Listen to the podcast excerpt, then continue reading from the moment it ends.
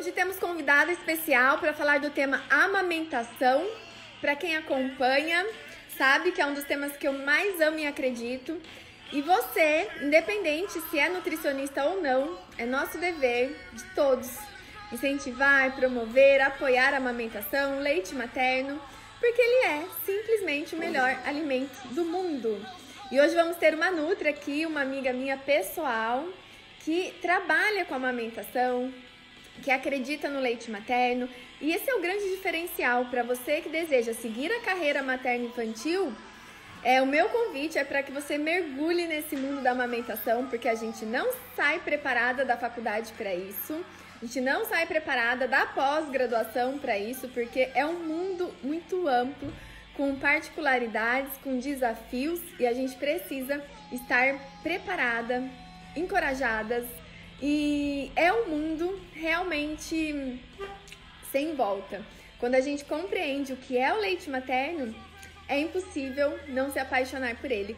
Como eu sempre digo, só não apoia, não promove, não incentiva quem não conhece porque ele é, é e sempre será o melhor alimento do mundo. E que privilégio de todos os bebês que podem receber esse leite no início de vida.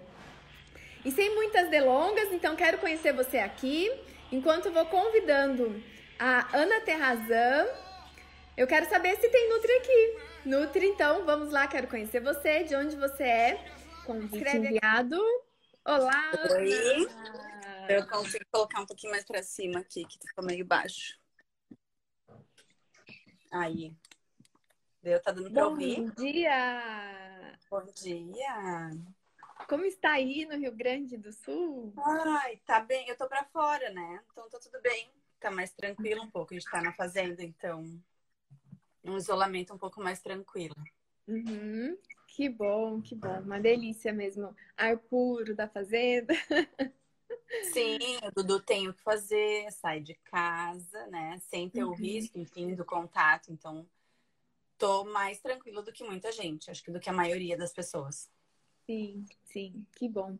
Olha Ana, lá, a roupa dele é... aberta. Então. Quero te agradecer, primeiramente, por aceitar o convite com a gente, compartilhando sobre esse tema que a gente tanto ama e acredita.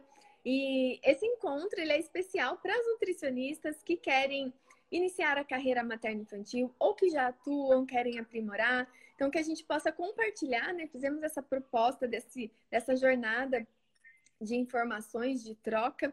E hoje o nosso encontro é sobre amamentação, sobre o leite materno. E eu queria, com isso, enfatizar a importância do profissional materno-infantil ter esse aprofundamento, ter esse olhar, ter esse conhecimento em amamentação. Eu sei que você faz isso brilhantemente, né, com as mães. E não é, e não é fácil. A gente não não tem esse embasamento, esse conhecimento na faculdade, né, Ana? Como foi o seu início? O que você buscou? Qual foi o seu despertar? Eu acho que a primeira coisa que, para quem gosta de pediatria, né, na verdade, é pensar qual é o primeiro alimento, né, do bebê idealmente, a gente vai pensar sempre no que seria ideal. É claro que a gente tem situações em que, enfim, as mães não vão amamentar e a gente vai ter que saber também fazer essa orientação. Mas pensando no ideal, eu acho que o principal para o nutricionista é pensar que o leite é o primeiro alimento. Né? Uhum. Visto isso, quem trabalha com alimentação tem que saber o mínimo de leite materno, dos benefícios, enfim. E aí, quem gosta muito da pediatria, ou quem quer uma área mais específica, tem que começar a saber mais sobre o manejo, sobre a, como apoiar, né? saber mais do mundo a amamentação, porque na verdade a amamentação é um mundo dentro da pediatria, mas é enorme. Né? É uma outra, é uma outra visão, é um outro approach que a gente vai ter com as mães e que é fundamental para quem trabalha com nutrição materna infantil.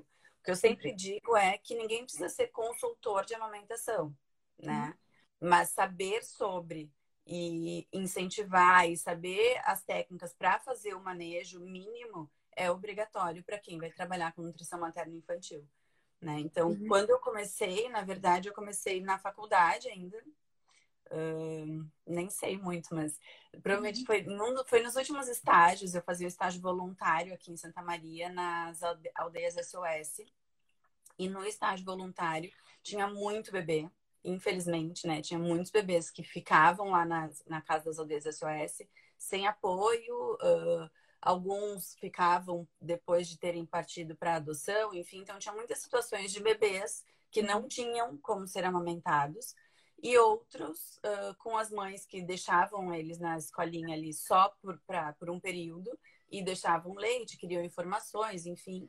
E aí, a partir daí, eu comecei, não, é isso que eu quero fazer, vou trabalhar. Eu já sabia que eu queria trabalhar com pediatria, mas aí dentro da pediatria também é tudo muito grande. Uhum. E ali eu pensei, não, vamos lá, amamentação, leite materno.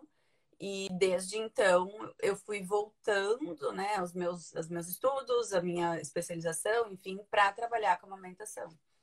E assim uhum. assim foi, um sem volta.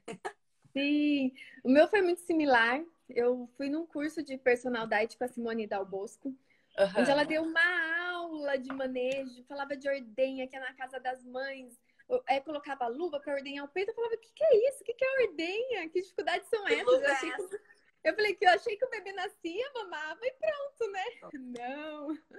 E eu falei, eu preciso aprender a amamentação, porque eu não posso atender a gestante, falar tchau, Agora eu só volto depois dos seis meses para acompanhar a alimentação do bebê. Eu entendia que o leite era importante. Eu só não sabia o quão aprofundado era esse mundo, né? Enquanto a gente precisa estar tá, é, encorajada, bem informada para dar esse suporte inicial. E o próprio Ministério da Saúde diz que todo profissional que faz assistência materno-infantil deve saber avaliar criticamente uma mamada. Então, ele não tem que ser o expert de saber conduzir todas as dificuldades, mas ele tem que saber avaliar, tem que saber conduzir, tem que saber indicar. A gente é. tem ótimos parceiros, né? Enquanto Nutris, as Fono, as próprias enfermeiras, que fazem manejo excelente também, técnicas para o bebê, a, profissionais é, da laser terapia, que são nossos parceiros. A gente não vai, pode ser que a gente não resolva tudo, mas o início, você dá esse suporte, fazer Exato. essa avaliação, tem que saber, né, Ana? Não dá para é, fazer eu, assistência mãe e assim, bebê. Assim, Exato. O que eu penso é assim, tem coisas de fato, situações, enfim, manejos que são muito específicos de quando a gente uhum. faz a consultoria. Né? Mas quando a gente vai pensar assim, bom, tá, eu tô, digamos, num hospital e eu sou a nutricionista do hospital. Talvez tenha uma outra pessoa da equipe que vai fazer essa assistência mais profunda. Mas quando eu vou lá, passar na beira do leito e conversar com a paciente, eu tenho que minimamente fazer uma orientação. Né? Agora, uma paciente que vem do consultório, que vem ao consultório, ela vem na gestação buscando o todo da gestação. Né? Então, também, ao longo das consultas, enquanto você está fazendo assistência, vai falar sobre a amamentação. Né? Então é isso, não precisa saber um manejo, sei lá eu, de um, de um tongue tie, eu ia falar de uma língua presa, não precisa saber um manejo específico de uma mastite, de uma candidíase, ok. Mas o mínimo de orientação para fazer o apoio, né? Para que a mulher entenda, enquanto puérpera, que ela vai precisar de auxílio na maioria das vezes, isso faz parte do atendimento nutricional. Sim. É, muitas pessoas não sabem nem a fisiologia da amamentação como se dá de forma hormonal, a pega adequada, o estímulo. Muitas mães vão para o período da amamentação acreditando que se ela esgotar a mama, fazer uma ordenha de alívio, vai faltar leite para o bebê. Sim, Vamos falar sim. um pouquinho sobre isso, Ana, a importância da gente já na consulta pré-natal, né, encorajar essa mãe fazer sobre os mitos, sobre as principais assim, orientações. Tem que fazer um checklist, tá? Durante a, a consulta de gestantes, enfim, para fazer realmente já começar a fazer quase que uma lavagem cerebral para aquela mãe, para que a mãe confie nela mesma e para que ela dê conta de que talvez tenha algumas situações que ela vai ter que passar de fato, né, e superar para estabelecer a amamentação. Né? Então a gente ainda tem muitos profissionais fazendo orientações equivocadas, né, para não dizer erradas. Uh, a gente tem muita gente ainda, por exemplo, falando sobre preparo de mamas, a gente tem muita gente falando e não falando para as mães das situações que elas vão enfrentar, principalmente nas primeiras duas semanas de vida do bebê. Né? Então, assim, saber fisiologia, saber da onde vem o leite, por que né, o corpo, como o corpo produz o leite. E a partir daí, saber que tem que ter estímulo do bebê, que tem que ter uma sucção importante, que tem que ter uma sucção adequada, um tempo, né? Peraí que eu vou receber um café. Peraí. Obrigada. Hey, coisa boa, café da fazenda. é, sim. Uh, enfim, ela tem que, a gente tem que falar e essa mãe tem que ter informação, né, do que, que vai acontecer no puerpério. Bom, eu tenho um bebê que vai mamar um volume pequeno no início porque é o colostro. Ok, explica para a mãe que o colostro vai ser em pequeno volume. Explica para a mãe que o bebê não vai morrer de fome no primeiro dia se ele ficar mamando colostro com menos volume. Né? Isso a mulher precisa saber, porque senão ela não vai confiar. Senão ela vai, no primeiro momento, entrar nisso de, ah, então não vou tirar nada porque vai faltar para o bebê. Né? Uhum. Precisa explicar para a mãe que tem que ter estímulo e quanto mais estímulo, seja com ordenha manual, seja com uma bomba tira-leite, tem que ser boa, tem, seja né, o bebê mamando, quanto mais estímulo, o corpo dela vai produzir mais leite. Né? E parar de acreditar que, ah, não tive leite por nada. Né? Não é assim. Para a mulher não conseguir amamentar, tem que alguma situação ter acontecido.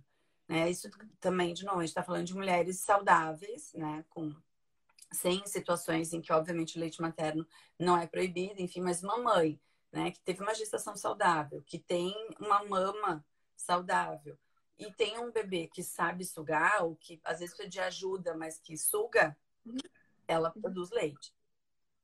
Né? Tem que ter um evento muito específico para ela falar: não, olha, realmente eu não tenho mais produção. Acontece, pode acontecer mas não é o 100%, né? Uhum. Só que a gente ainda ouve das mães e ouve de profissional. Não, esse peito é ruim, né? Assim, não, olha, te prepara que você não vai ter tanto leite.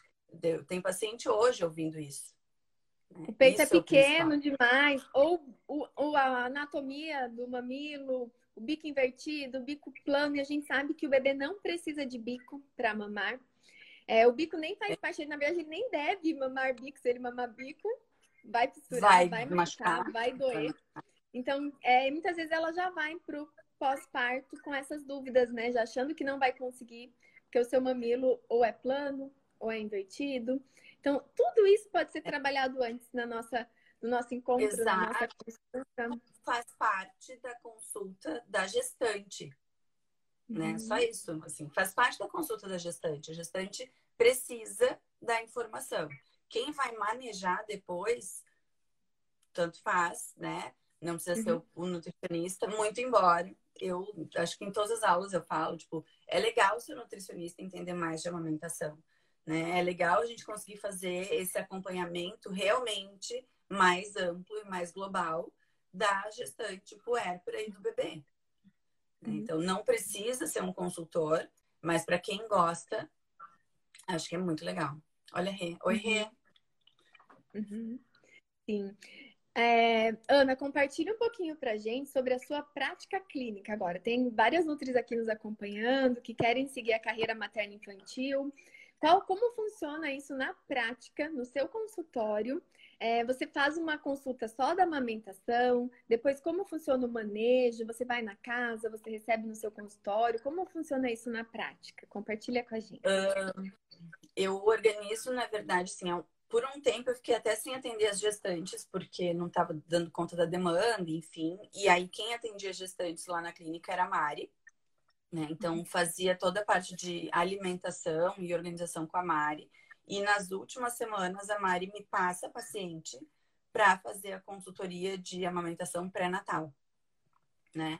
E aí, normalmente eu combino com elas uh, entre 33 e 38 semanas, depende muito de como está né, uh, a gestação, enfim, a gente tem mil situações, mas entre 33 e 38 semanas eu acho legal fazer uma consultoria pré-natal para orientação, né? E aí, uhum. orientação é tudo, é falar sobre benefícios, óbvio, mas a Mari já vem falando, né, com as pacientes na gestação sobre isso, então é falar muito mais sobre o porquê da posição correta, o porquê da pega correta. Uma outra coisa que eu acho que é fundamental é as famílias precisam entender né? A gente não pode ficar só usando o termo técnico ou falar que ah, o bebê tem que abrir bem a boquinha. Ok. Uhum.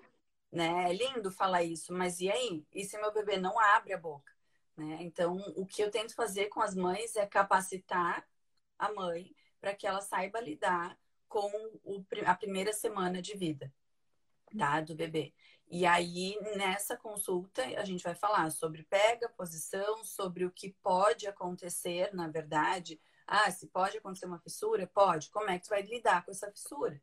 Né? Se pode acontecer uh, na apojadura, pode evoluir para um engurgitamento? Como que você vai lidar com isso? Então, tentar falar com a mãe sobre o que acontece naquele primeiro momento. Não muito mais do que isso, porque ela vai esquecer. Né? Então, assim, uhum. se a gente está pensando lá numa mãe que vem fazer a consultoria pré com 35, 37 semanas, ela tem ainda um mês, né? Uhum. Pelo menos até o bebê nascer. E nesse um mês, muita, muita água rola, né? Então, não adianta ficar colocando muita informação e deixar essa mãe mais preocupada, porque ela não vai lembrar, do que eu acho mais interessante quando a gente realmente faz orientações bem pontuais e é isso. Ótimo, perfeito. Né? Eu gosto muito da escutativa também, da gente ouvir quais são os anseios dessa mãe, né? Se ela está insegura em relação sim. ao peito, se a família dela vem da amamentação, a mãe amamentou, as irmãs amamentaram, qual a influência positiva ou negativa que ela está? É, qual foi a sua experiência, fato. Uhum. Isso fato. também a gente pode é, trabalhar. Saber às vezes a gente consegue também identificar ali coisas que nem ela sabe que pode ser uma, um, um gatilho ali para insegurança, né? Exato. Exato, que uh, o que eu tenho visto muito, assim, claro, né? Isso a gente já sabe, rede de apoio é fundamental, é, a experiência que a mãe teve, né? E as avós, tanto a mãe da mãe quanto a mãe do pai, mãe da outra mãe, enfim, a mãe da mulher que está gestando, né, e a outra avó, que não é a mãe da mãe que está gestando, elas têm uma influência muito direta, né, no como vai cursar a amamentação. Então, a gente pode ter aquela avó que amamentou lá por dois anos, três, quatro anos e que vai falar, não, vai dar certo, vai, fica, vai dar tudo certo.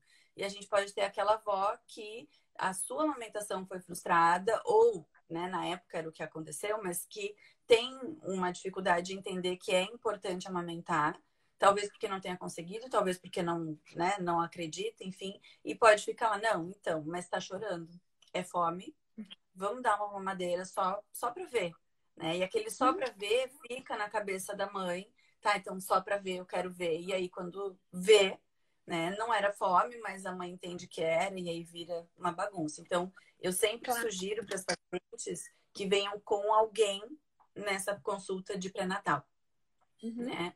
De preferência, quem vai estar com elas no puerpério. Uhum. Ótimo, perfeito. A gente já comentou nos encontros aqui também que eu estendo esse convite no momento do agendamento. Né? Eu falo que os pais uhum. são bem-vindos, os avós são bem-vindos. Se for alimentação complementar, o cuidador é bem-vindo. É... Enfim, né? A gente. Uhum. E você comentou agora um, um ponto clássico, né? Quando a gente tem essa cultura da mamadeira ou de que a mamadeira sacia mais, a gente entra exatamente nesse curso dessa inversão de valores que a gente tem, dessa era do complemento que a gente vive, onde o bebê é choroso e o bebê chora. As mães precisam saber que os bebês choram, uns mais, outros menos, e nem sempre é fome, na verdade ele chora por muitos motivos. E às vezes ele tá muito choroso, vem alguém, né, culpando essa mãe, minando a confiança, tá vendo? É fome. Tá vendo? Ele, seu leite sim, não tá sustentando. Sim. E alguém insiste na mamadeira, dá a mamadeira pro bebê, e aquele bebê dorme a noite inteira ou dorme a tarde inteira, reforçando o mito do leite fraco. Tá vendo como era fome? Agora o bebê. Sim.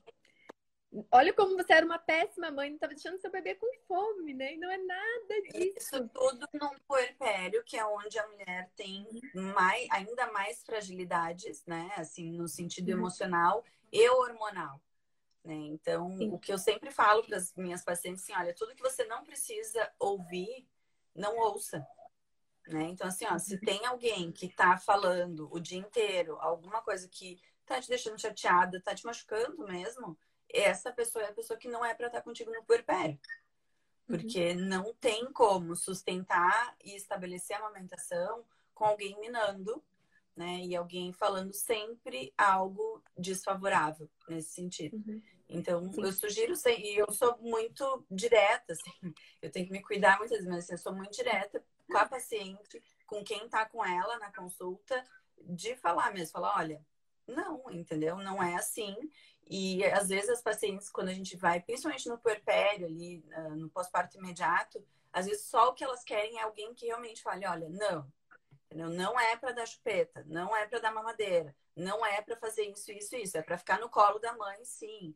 É, aqui uh, as pessoas têm muito a, a fala de que ah, o bebê vai ficar baldoso, né? Que é, não sei, nem sei falar fora daqui, mas que vai ficar com mãe, vai ficar acostumado, vai acostumar ah, mal. Não, eu não, não conheço essa expressão aqui. Aqui é vai criar balda, tá? Então, assim, ah, o bebê vai ficar hum. baldoso de ficar no colo. Gente, aí tem que chegar, não é que tem que chegar eu, né? Mas assim, qualquer pessoa que chegue e fala, olha, então eu vou te explicar o que, que é esperogestação.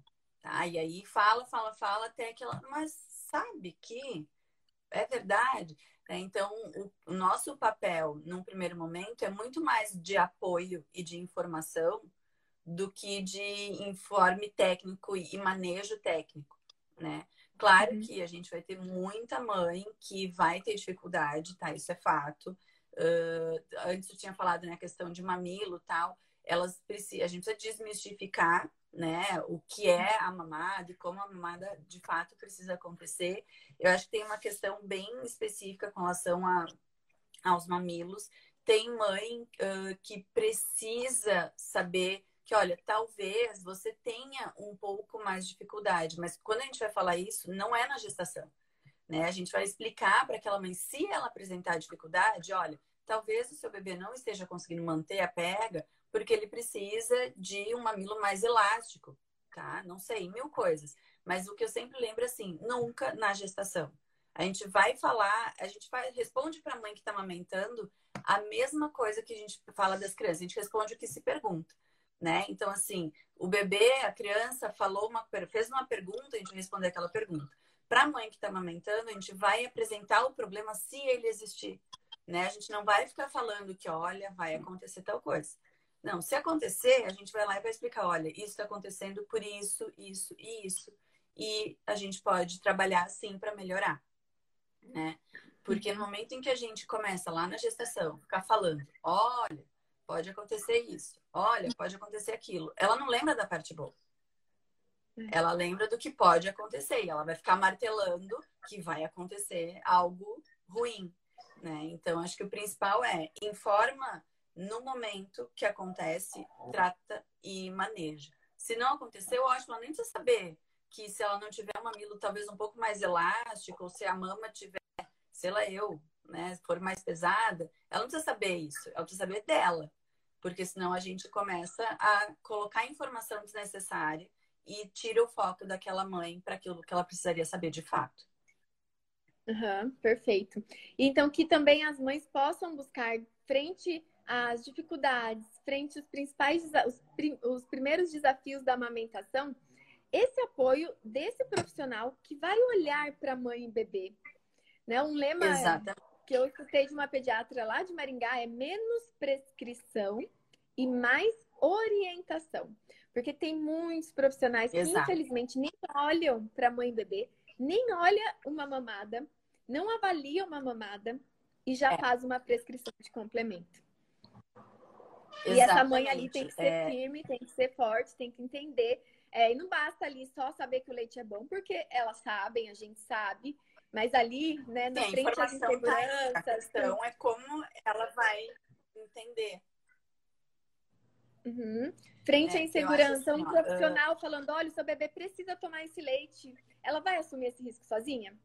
Ela vai assumir só se ela estiver muito Exato. convencida do, do que é o leite materno, né? E ela precisa de alguém que segure na mão dela e fala, você vai conseguir. Já fiz isso inúmeras vezes, muitas vezes a gente não consegue fazer aquele manejo ideal que vai naquele momento ser mais eficiente, mas a gente pode ser o apoio, o suporte, segurar na mão dessa mãe, falar você vai conseguir, você é capaz e fazer toda a diferença, né, para que ela se sinta confiante, que a gente busque esse apoio, esse suporte. E que a gente possa Sim, ser exato. esse O nosso papel vai ser suporte, né? O nosso papel é suporte. Eu sempre digo assim, ah, a gente quer muito, a gente nossa, né? Às vezes eu tenho umas mães que falam, nossa, tá, vamos lá, vai dar certo, ela vai amamentar, ela tá tudo certo. E às vezes a mãe pode chegar e falar, putz, não sei. Né? Então, o nosso papel nesse momento é mostrar que pode dar certo, né? Porque decisão quem toma é a mãe. Isso uhum. a gente uhum. não tem como mudar decisões, né? Mas a gente pode sempre ser a fonte da informação correta. Né? Sempre uhum. ser aquele profissional que vai estar tá apoiando, que vai estar tá com ela e vai falar, olha, seja qual for a tua decisão, eu tô aqui. Né? E não aquele profissional que julga e que, uhum. mesmo com poucas palavras, distancia essa mãe. Perfeito. E Nossa, a então é informação, é o apoio jamais é imposição. É apenas o, o, o, o apoio para que ela faça a escolha dela, mas bem informada, segura. Né? Então, que ela possa ter o poder de escolha consciente. Não que isso seja roubado dela por falta de informação, por falta de apoio. E depois, lá na frente, ela venha descobrir que sim, ela poderia ter amamentado, porque é muito ruim isso, né? Então, que ela tenha é, essa oportunidade inicial de fazer a melhor escolha para ela naquele momento, mas que ela receba essa oportunidade, que ela tenha essa Exato. chance de fazer essa escolha, né? Então, é, é, é essa nossa, nossa missão, nosso propósito, a informação de qualidade, o apoio e a escolha informada somente, né? Exato. Sem julgamento, sem imposição. Uhum. Né? Orientação. Sim. Porque assim, a informação geral tá aí, né? Tá aqui, tá no Instagram, tá no Google, né? Assim, a informação está disseminada. O problema, na minha opinião, da, dessa informação toda disseminada é que a informação não chega na hora certa e nem tudo que está sendo informado é de fato que aquela paciente precisa, né? Então, assim, uma informação coerente, pontual e o apoio para a decisão que a mãe for tomar, eu acho que é o que faz toda a diferença, né? Até quando a gente não tem sucesso na amamentação. Né? Até quando, porque a gente, nós enquanto profissionais, a gente sempre vai criar uma expectativa, né, de que nossa, vai, né? Vamos lá, esse caso eu vou vou orientar, vai resolver, mas às vezes não vai acontecer. Então, infelizmente, vai ter vezes que a gente vai que vai ter que partir da gente para falar, olha, talvez agora seja realmente a hora de entrar com um complemento. Mas nunca antes de fazer uma avaliação, de tentar as 550 mil possibilidades que a gente tem antes de falar para uma mãe que talvez o bebê dela, naquele momento, precise de um complemento. Tem que né? esgotar então, inúmeras, né? Tem, tem muita coisa para fazer. Uhum. Né? Exatamente. tem muita apenas... coisa para fazer antes de fazer uma prescrição. Né? Uhum. E essas tantas outras coisas talvez uh, sejam mais interessantes para quem não faz consultoria de orientar para que essa mãe procure um consultor. Né? Uhum. Porque às vezes foge de um momento, por exemplo, de consulta, uh, a mãe no consultório. Né? Quando a gente vai fazer uma consultoria, às vezes a gente vai ficar três horas na casa de uma paciente, quatro horas. Né? Já fiquei muito mais do que isso para tentar fazer um manejo para ver se ia funcionar, para ver se a família vai conseguir colocar em prática. Então, também vale uh, dos profissionais saber até onde a gente consegue ir com aquela família. Uhum. Né? E isso é uma coisa que dentro da nutrição acho que está melhorando muito, que é o fato da, da gente entender assim, olha, eu posso indicar um profissional, eu posso indicar uma colega, né? Porque o paciente vai se sentir muito mais grato, agradecido por eu ter feito essa indicação e uhum. talvez ter um outro desfecho, né? E porque eu soube entender, olha, eu vou até aqui e é isso Perfeito. que eu vou conseguir fazer. Uhum. É. Perfeito. Não consigo, é, vou a trabalhar. gente não precisa saber tudo. E se aquela pessoa vai fazer muito melhor que a gente, é nosso dever, né? Fazer esse encaminhamento. Perfeito. Bom. Ana, que recado você daria é, se você pudesse dar um, um, uma dica para quem vai começar agora, para iniciar esse mundo da amamentação, para uma Nutri que está nos assistindo, que talvez ainda não tenha a prática clínica materno-infantil, mas deseja ser, é, qual o primeiro passo? O que, que você é, tem para compartilhar para essas pessoas que vão começar agora? Um, primeiro, muito estudo, sempre, né? É, como você mesmo disse lá no início, assim, infelizmente na graduação a gente não tem tempo hábil para aprofundar muitos assuntos, né? E a amamentação é um assunto que fica fora, né? Quase fora. A gente tenta colocar na grade, mas não dá tempo mesmo de uhum. abordar de uma forma mais importante. Então, Eu sempre sugiro assim, tem que sair do pós e tem que do pós, desculpa, tem que sair da graduação e ou buscar um pós, mas não precisa ser a pós-graduação específica, pode fazer um estágio no banco de leite, pode fazer um estágio uh, com uma Nutri que faz consultoria, pode buscar a informação de diversas maneiras. Né? A gente tem uh, os cursos do Ministério da Saúde, a gente tem vários outros cursos de capacitação e orientação para amamentação, que vai aprofundar né, o conhecimento. E tem um outro ponto, tem que praticar. Né? Então, sem a prática da amamentação, a gente perde a mão, né? A gente, uh, se a gente não estuda e se a gente não pratica, para qualquer área, né? Então, acho que o principal é, assim, atualização uh, e organização, tá? Uhum. Fora isso, acho que tem que entender e acreditar muito no leite materno mesmo, né? Uhum. Infelizmente, a gente não vai ter. Claro, hoje a ciência está muito mais apurada, mas assim, a gente não vai ter todas as explicações que a gente gostaria. A gente precisa, né, orientar aquela mãe da forma, de forma que ela acredite também na amamentação. Né? Enquanto uhum. eu tenho uma mãe que acredita em si, no próprio leite e no bebê, é muito mais fácil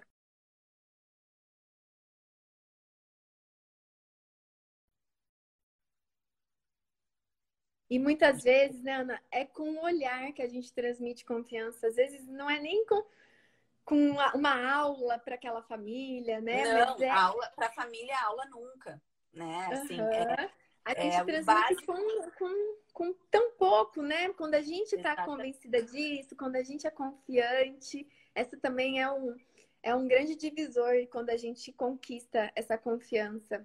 Exatamente. Porque uma coisa é a gente dar aula, né?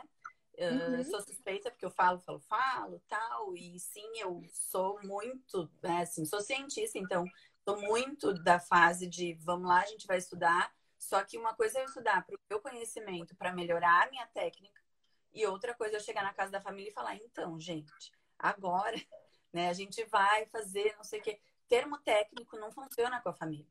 Né? E uhum. assim, eu atendo muitas mães que são médicas, por exemplo, eu atendo muita mãe que é dentista, eu atendo muitas mães uh, que têm, eu tenho muita física e tal, muita mãe que tem conhecimento técnico, né, da, de fisiologia e tal. Às vezes eu brinco com as dentistas, elas sabem muito mais da gente da musculatura da face do que, né, quando a gente vai lá fazer a consultoria, mas assim, não é isso que elas querem.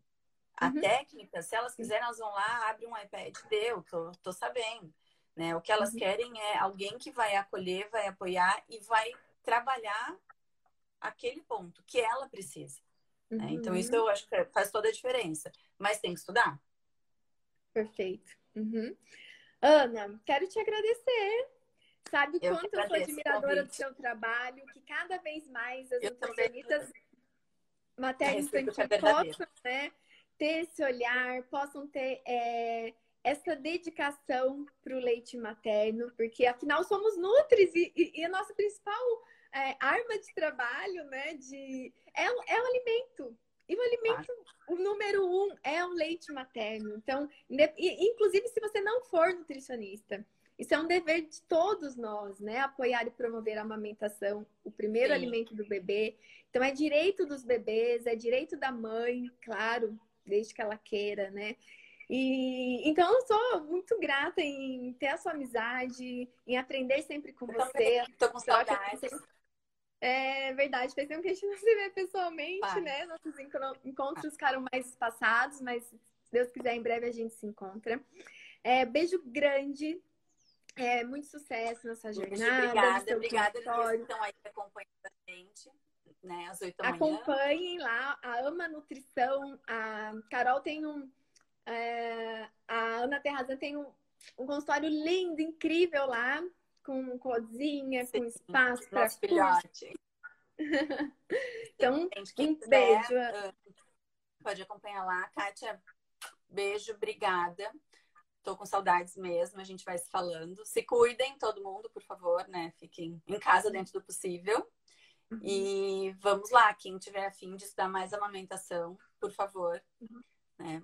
busquem as informações, que é um mundo lindo e uhum. muito sem volta. Exatamente. Um beijo grande. Fiquem aqui, a live não acabou. A gente vai falar um pouquinho das beijo, dicas práticas agora. Obrigada, Ana. Beijo para todo mundo aí, para sua família. Beijo. Tchau, tchau. Bom dia. Para vocês também. Obrigada.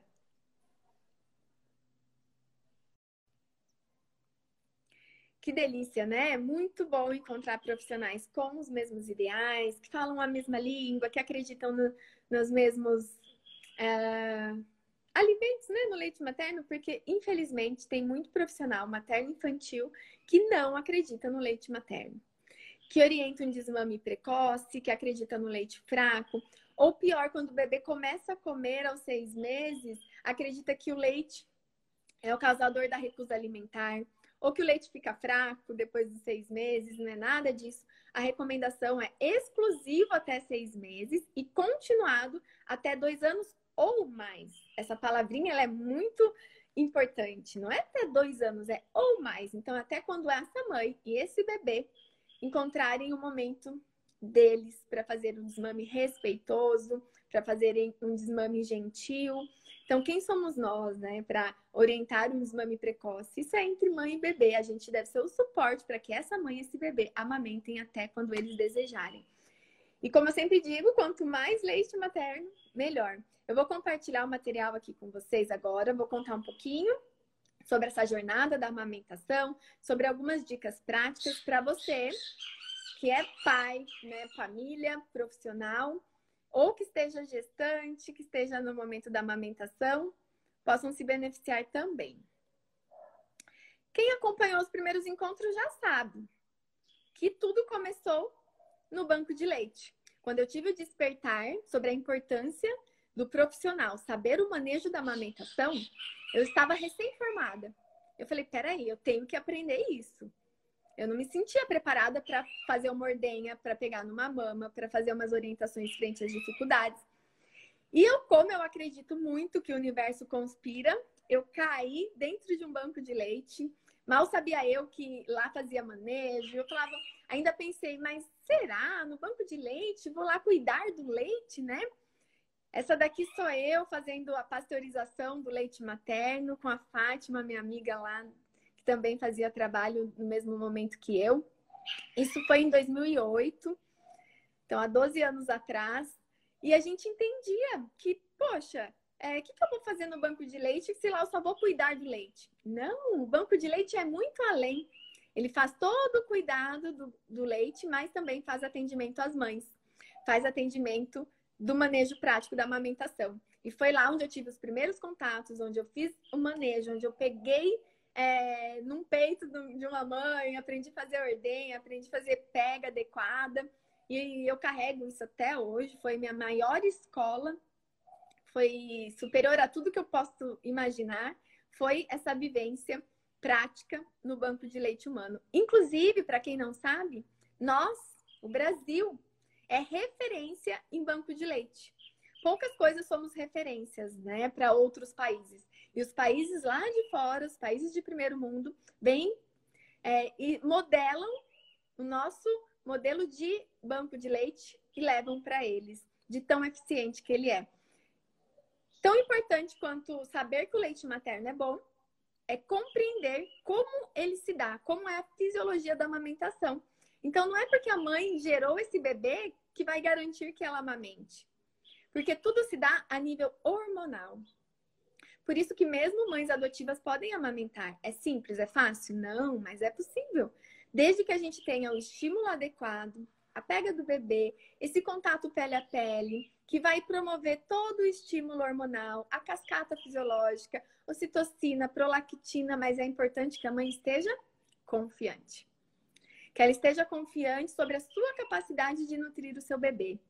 Que ela permita que toda essa, essa, essa função hormonal se dê de maneira perfeita e ideal. Uma vez que ativada através da sucção, da hipófise, ocitocina, prolactina, a gente tem a produção de leite. Não é nenhum alimento que vai promover a, a, o aumento ou a garantir a produção de leite. Não existe alimento milagroso, mas existe a sucção ideal, o desejo, a confiança e a cascata hormonal ativa. Por isso que também é importante garantir a livre demanda. Livre demanda é quando o bebê quer, porque quando o bebê está mamando frequentemente, sem espaçar muito, a gente mantém constante os hormônios ativos. Se espaça muito, se a gente complementa, a mãe fica um grande período sem amamentar, a gente vai tendo uma queda hormonal. E o corpo ele é muito perfeito, ele é muito inteligente. Se não está saindo leite, ele avisa: olha, produz menos porque não está saindo. Produz menos porque não está precisando. Se tem uma saída constante e aumentada, o corpo é inteligente. Ele vai falar: ó, aumenta aí a produção porque está saindo, aumenta porque está precisando. Então, quanto mais leite sair, mais leite vai produzir.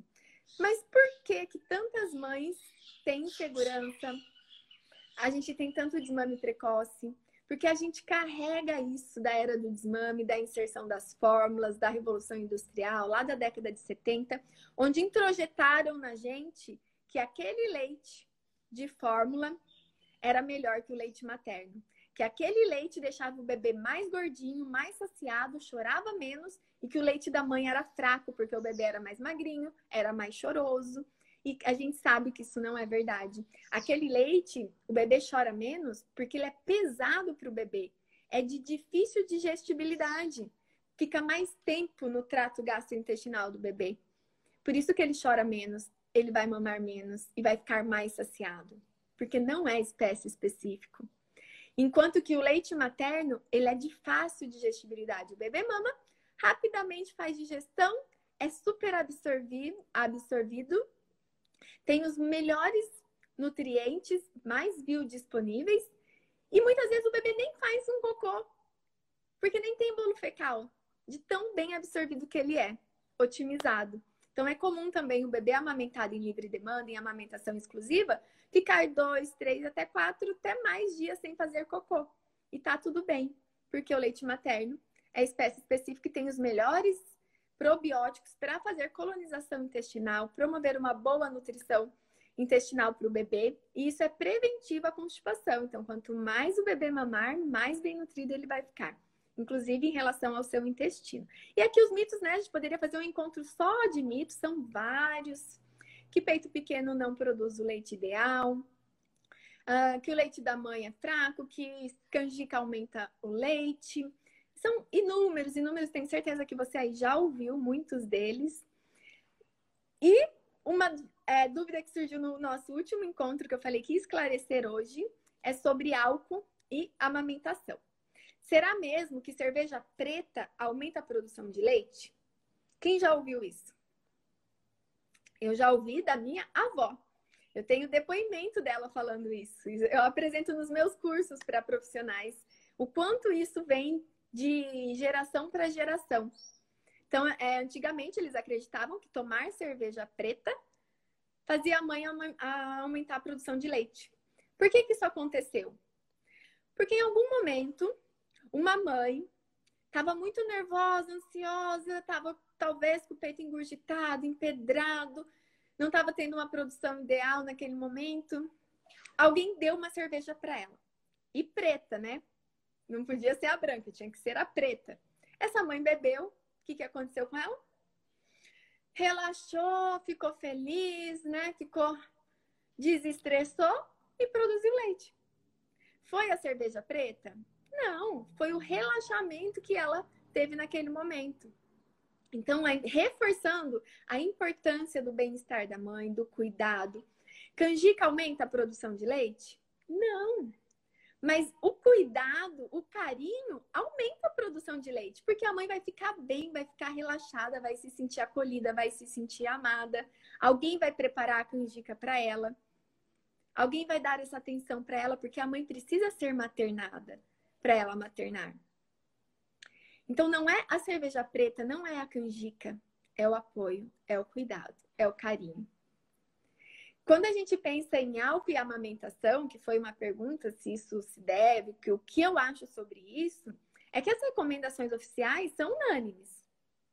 Álcool e amamentação não combinam, é zero. Não tem um limite que a gente possa indicar de segurança. Olha, mãe, você pode tomar uma taça de vinho ou duas latas de cerveja, uma lata de... Não, não existe. Nenhum profissional da saúde deve orientar algum nível de álcool para uma mãe. Mas o que a gente sabe é que se essa mãe ela tinha o hábito de tomar um vinho, se isso vai fazer bem para ela, se era um momento é, importante entre ela e o marido dela, ela, por que não fazer um brinde, tomar uma, um cálice de vinho? Não, né, diariamente, ou, mas naquele momento. Talvez isso vai tirar ela daquele estresse, daquela restrição e vai promover e vai contribuir para que ela amamente por mais tempo. Só que por que a gente não pode orientar isso? Porque a gente nunca sabe o limite do outro. A gente nunca sabe como essa pessoa vai interpretar e o quanto ela vai beber. Então, que isso seja muito individual e com muita responsabilidade.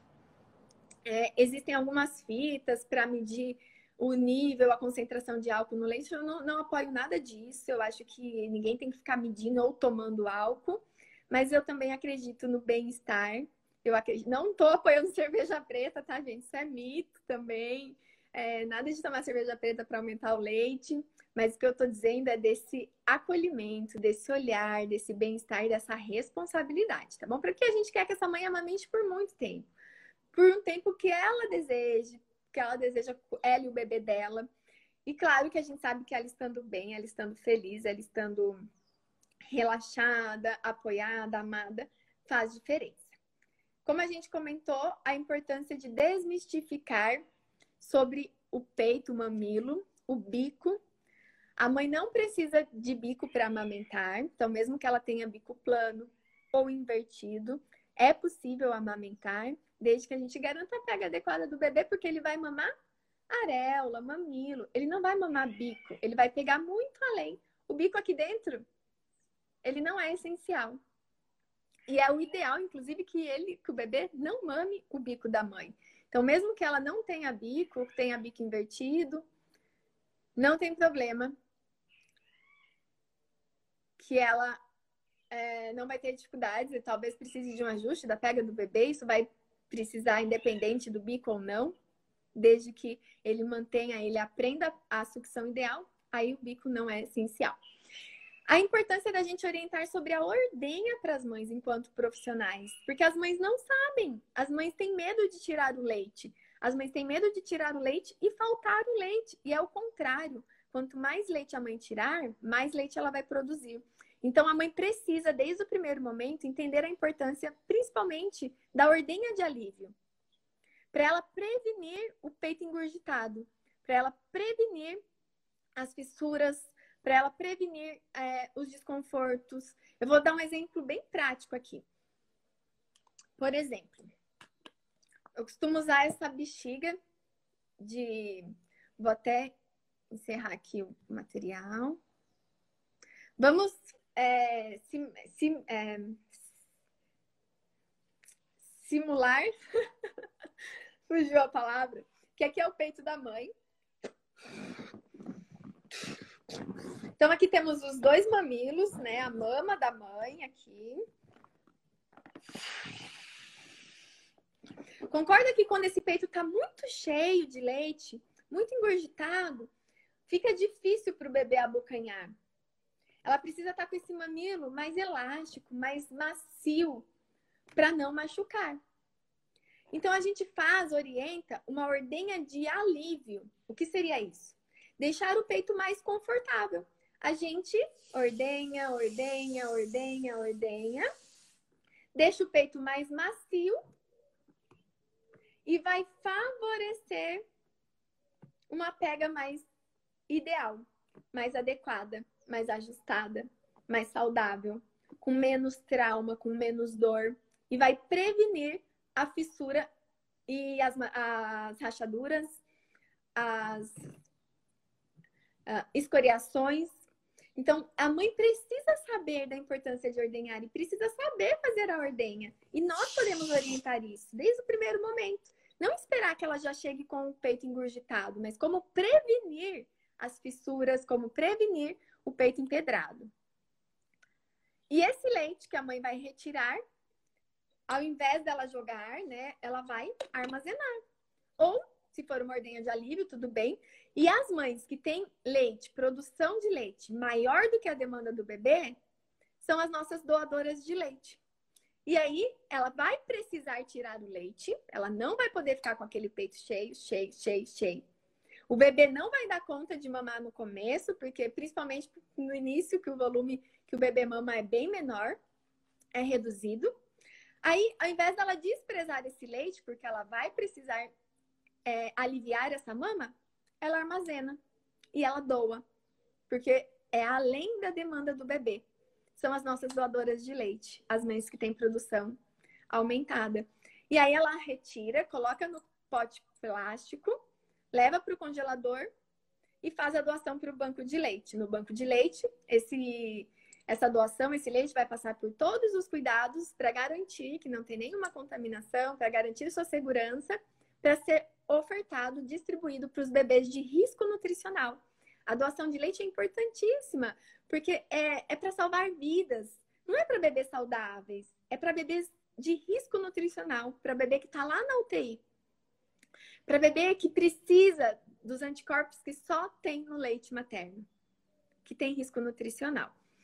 E para você que está em casa, para você que vai voltar ao trabalho, você também deve seguir as mesmas orientações da doação de leite. Armazenar no frasco de vidro, de tampa plástica, congelar, para fazer o de gelo, não precisa ferver. A gente faz em banho-maria. Então, a gente só amorna o leite. E a melhor forma de ofertar para o bebê é no copinho. Então, a gente oferta no copinho, onde a gente não tem comprometimento, né? Ou tem menos. É a forma mais similar que tem para a gente é, não atrapalhar a sucção do bebê. Quando a gente oferta um bico artificial, é muito diferente. No bico artificial, o bebê não ativa os otimiza os estímulos.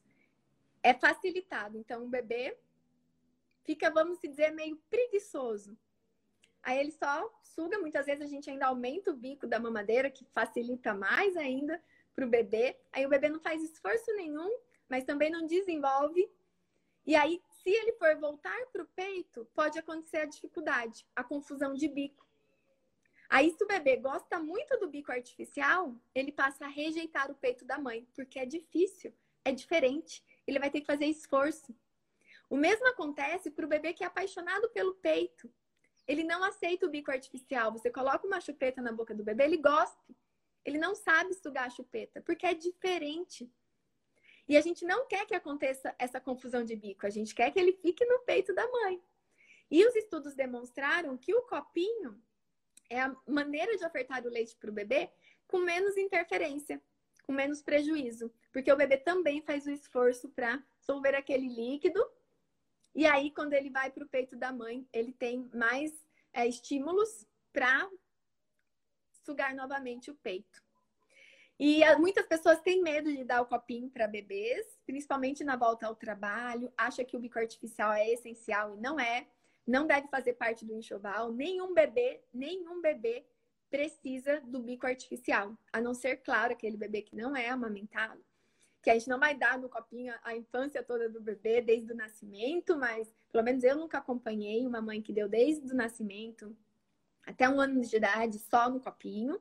Mas sim, nos intervalos, quando a mãe volta ao trabalho, quando eu vou retomar a amamentação, que eu fiquei um período, talvez, por algum motivo, a mãe entrou em medicação, viajou, enfim, o bebê adoeceu, a mãe, e a gente quer retomar a amamentação, a gente pode e deve ofertar no copinho.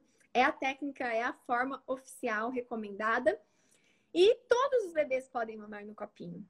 Muitas mães têm receio de dar copinho aos seis meses para o bebê quando volta ao trabalho. Mas o copinho, ele é indicado para bebês prematuros de UTI, de risco nutricional. Os bebês lá na UTI tomam leite no copinho. Se aquele bebê prematuro de UTI toma leite no copinho, imagine um bebê de seis meses que está com prontidão, que já tem maturidade, que já agarra, que já leva alimentos até a boca. Ele está mais do que pronto para manipular os copos. Então, ele pode e deve ir direto do copo né, para o peito. Não tem necessidade de bico artificial, não tem necessidade uh, de mamadeira. Então, isso não deve fazer parte do enxoval. reforçando que o melhor item do enxoval é a informação. Então, que a gente não compre nada disso como prevenção. Ah, vou comprar chupeta, vou comprar uma madeira. Vai que precise, não.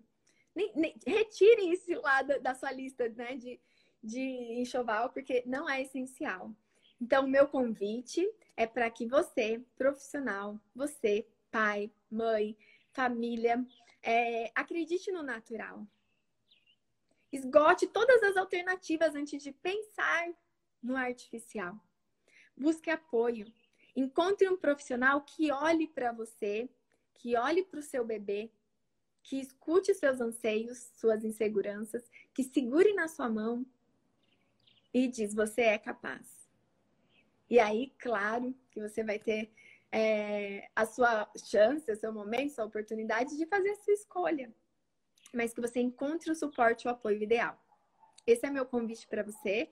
Esse é meu convite para os profissionais que querem iniciar na nutrição materno-infantil, que querem mergulhar no mundo da amamentação. Sejam bem-vindos. Precisamos de você, precisamos de profissionais que encorajem, que acreditem, porque a indústria não é boazinha.